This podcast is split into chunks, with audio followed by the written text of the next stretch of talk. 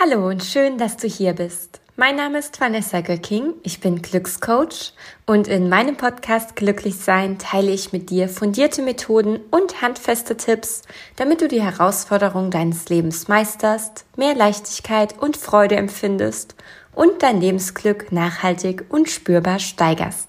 Ich wünsche dir viel Spaß beim Zuhören, Reflektieren und Ideen sammeln.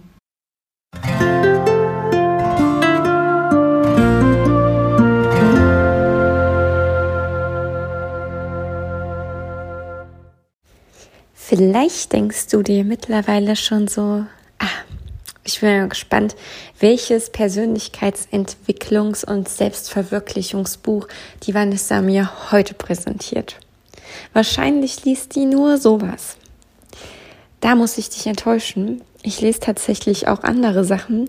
Zum Beispiel liebe ich Fantasy-Romane.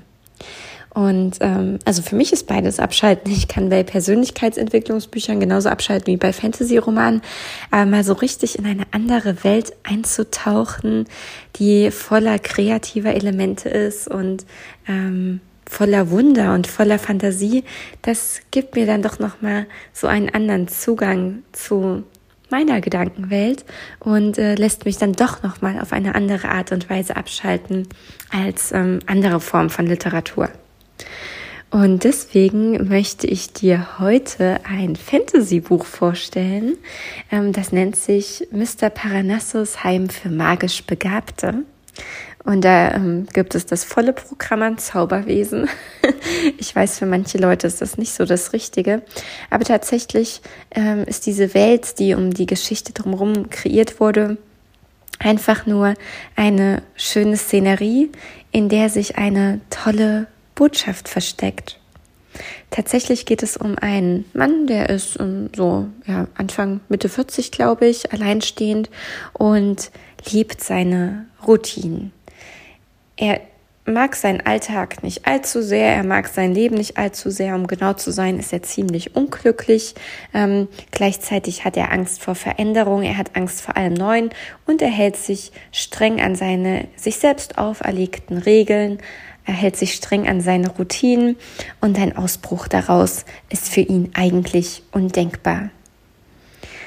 Nun ähm, gelangt dieser Herr, der Linus heißt, Mr. Baker, Linus Baker ist es, ähm, in eine Situation, die ihn vor ziemlich große Herausforderungen und Hürden stellt und wo er plötzlich nicht mehr seinen Routinen nachgehen kann, wo er sich ganz arg aus seiner Komfortzone begeben muss und ähm, ja ungeahnte Dinge meistern darf, das dann tatsächlich auch tut und sich daraus ganz, ganz wundervolle Sachen ergeben. Aber ich möchte nicht zu viel spoilern, weil ich dir wärmstens empfehle, dieses Buch tatsächlich zu lesen. Und ähm, um dir einen kleinen Vorgeschmack zu geben, lese ich mal ein paar Sätze ähm, vom Anfang des Buches vor. Das verrät noch nicht zu viel und gibt trotzdem einen guten Vorgeschmack darauf, ähm, für was für einen Stil das Buch so eintritt oder welchen Stil es verfolgt. Und auch, ähm, ja, es gibt auch ein Gefühl, finde ich, dafür, wie die Geschichte verlaufen wird. Viel Spaß dabei. Mr. Baker. Linus stöhnte innerlich. Der Tag war bisher so gut verlaufen. Naja, irgendwie.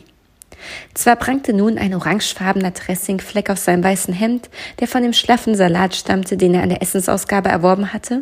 Ein hartnäckiger Fleck, der nur weiter verschmiert war, als er ihn hatte wegwischen wollen. Und der Regen, der donnernd auf das Dach trommelte, schien keinerlei Anstalten zu machen, sich auch nur abzuschwächen. Natürlich hatte Linus wieder seinen Schirm zu Hause vergessen. Doch abgesehen davon war der Tag bisher gut verlaufen. Überwiegend gut.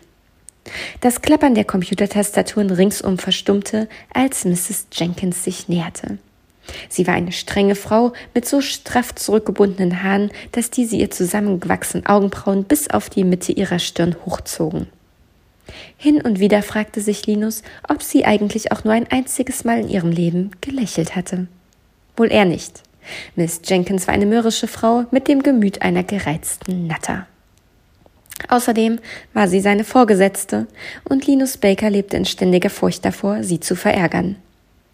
Nun zog er nervös seinen Hemdkragen zurecht, während sie sich zwischen den vielen Schreibtischen hindurch auf ihn zubewegte.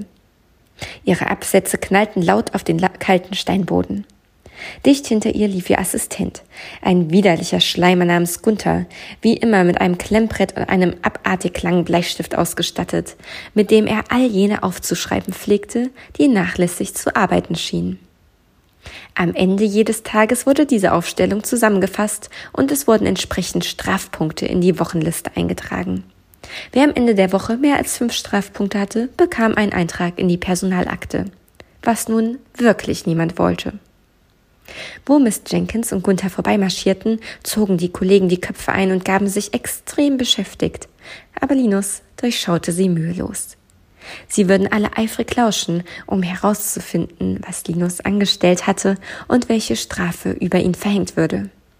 Vermutlich, äh, vermutlich würde man ihn zwingen, früher nach Hause zu gehen, um ihm den Tag vom Gehalt abziehen. Oder er würde länger bleiben müssen und den Tag trotzdem vom Gehalt abgezogen bekommen. Im schlimmsten Fall würden sie ihn feuern, seine berufliche Laufbahn wäre beendet und er würde gar kein Gehalt mehr bekommen, von dem ihm etwas abgezogen werden konnte. Unfassbar, dass heute erst Mittwoch war. Noch schlimmer wurde es, als Linus erkannte, dass in Wirklichkeit erst Dienstag war.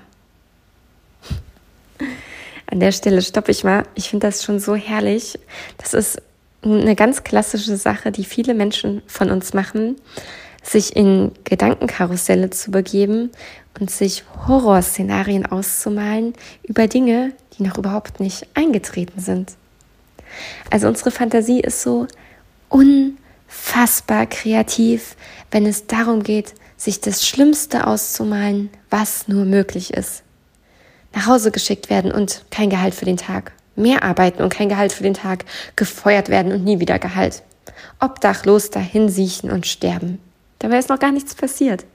Und trotzdem gibt der Linus und geben so viele von uns so viel Energie in diese Sache rein, die nur seiner Fantasie und nur seinem Kopf entspringt und überhaupt nicht da ist in der Realität. Denn wer weiß, vielleicht möchte die Miss Jenkins ihm ja eine gute Botschaft überbringen. Oder eine Botschaft, die in einem gruseligen Kostüm daherkommt, wo man meinen könnte, dass sie vielleicht gar nichts Gutes an sich hat, aber am Ende doch zu einer wundervollen Wendung im Leben führt. Ja, ich lasse dich mal mit dem Gedanken stehen und lese weiter. Ihm wollte partout nichts einfallen, was er verbrochen haben könnte, außer vielleicht, dass er eine Minute zu spät aus seiner viertelstündigen Mittagspause zurückgekommen war. Oder vielleicht war auch sein letzter Bericht nicht zufriedenstellend gewesen. Seine Gedanken überschlugen sich. Hatte er zu viel Zeit auf den Versuch verschwendet, den Fleck auf seinem Hemd zu waschen? Oder war ein Tippfehler in seinem Bericht gewesen? Sicher nicht, der war makellos gewesen, im Gegensatz zu seinem Hemd. Eine weitere Sache, wo wir Menschen wahnsinnig kreativ werden können, ist, wenn es darum geht, Fehler und Imperfektion an uns selbst zu finden. Tatsächlich sind wir selbst unsere größten Kritiker. Vielen anderen Menschen fallen unsere Fehler gar nicht so sehr auf oder sie merken sie sich gar nicht so stark.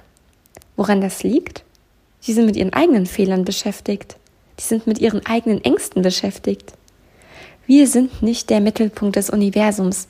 Wir stehen nicht im Mittelpunkt anderer Menschen Gedanken. Und das ist gut so. Das gibt uns die Freiheit, unser Leben zu gestalten, wie es sich für uns richtig und gut anfühlt. Und deshalb müssen wir gar nicht so viel Angst haben vor, ähm, ja, vor Ausgrenzung, vor Kritik, davor, wie andere über unsere Entscheidungen, über vermeintliche Fehler oder auch Dinge, die wir gut finden, denken. Weil letztendlich interessiert es die meisten gar nicht so sehr. Ist es nicht schön? Ich finde, das ist total beruhigend und befreiend. Und ich finde auch dieses Buch ist total beruhigend und befreiend.